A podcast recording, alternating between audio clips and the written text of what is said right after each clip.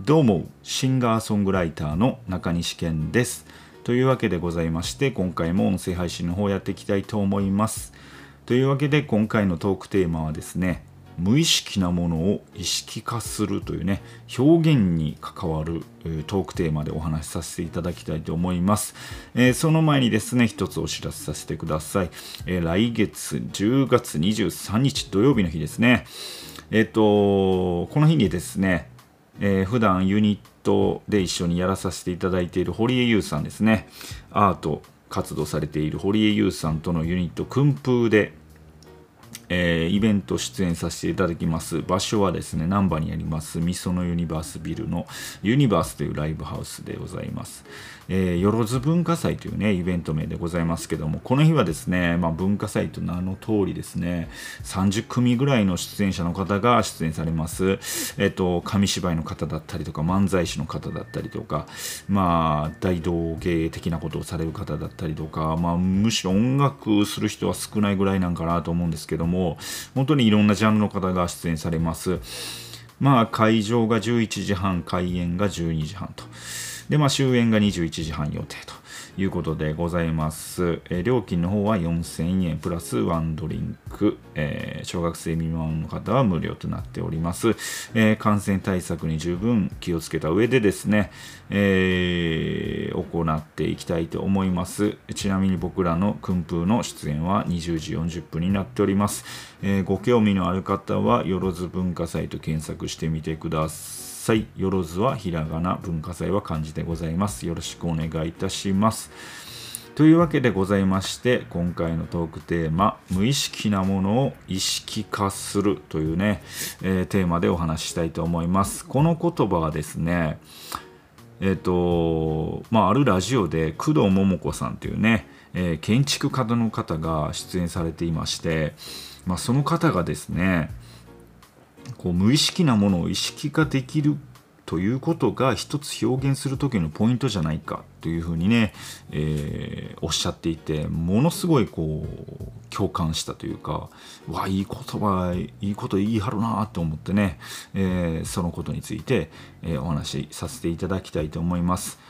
まあ普段ですね僕らは生きてる時というのはですねあらゆるものにこう感動を覚えたりすると思うんですけどもその感動って何で感動したかっていうのはねなかなかこう言語ができない時とかってあるじゃないですか。まあ、それって無意識的なとこで、えー、なんとなくこの、まあ、映画やったらなんとなく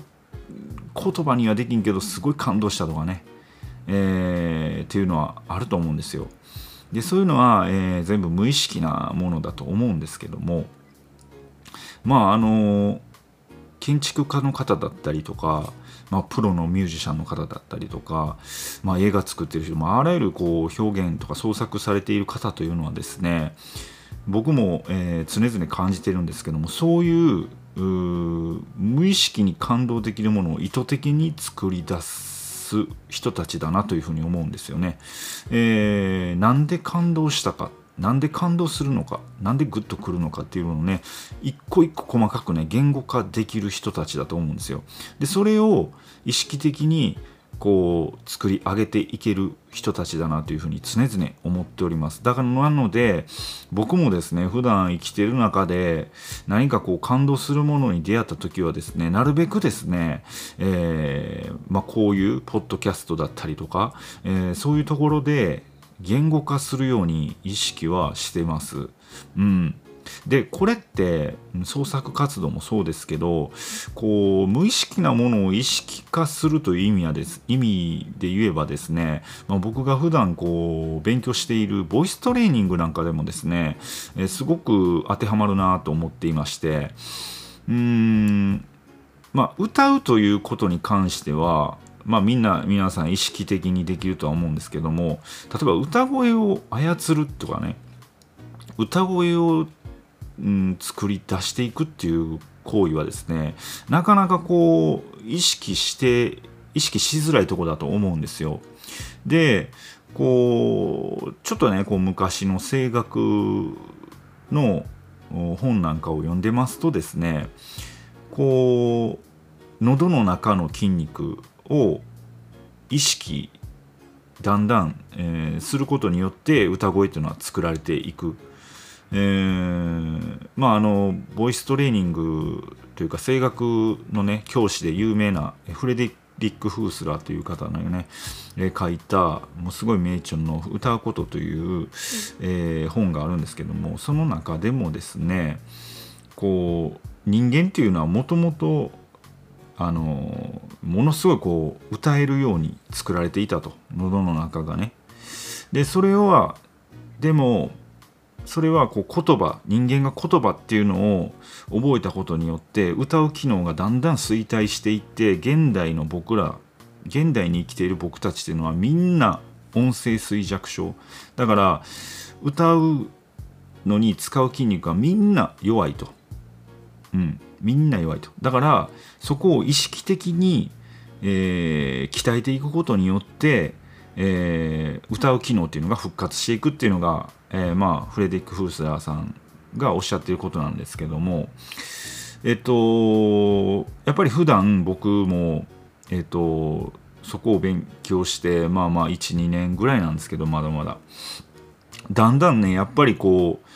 喉の中っていうのが意識的に意識できるようになってきたなっていうのは実感はすごいあるんですよ。でそういうのをこう徐々に、えー、意識的に扱えるようになっていくとですねやっぱり必然的に表現っていうのは、えー、すごいしやすくなってくるんですよね。うん、でまあまああのー、そうですね歌うということに関してもこう無意識なものを意識化するというのは一つのポイントでありますし、うん、まあまあ何すかね。その、まあ、最初にも言いました通りあらゆるこう表現活動されているこうプロの人たちっていうのは僕たちが普段無意識に感じている感動た感動とか、えー、心が動かされたものをこうミリ単位で言語化しはる人たちなのででそれを、えー、作り出す人たちなので、えー、改めてですね、まあ、この言葉を聞いてですね僕はすごい、えー、感銘を受けたと同時にですね僕自身もこう生きていく上で、えー、そういうのをね無意識なものを意識化できるようにしていければなというふうに思いました。というわけでございまして、え、またこのポッドキャスト聞いてみてください。え、今回のお相手は、今回のお相手とか、ここまでのお相手は中西健でした。See you!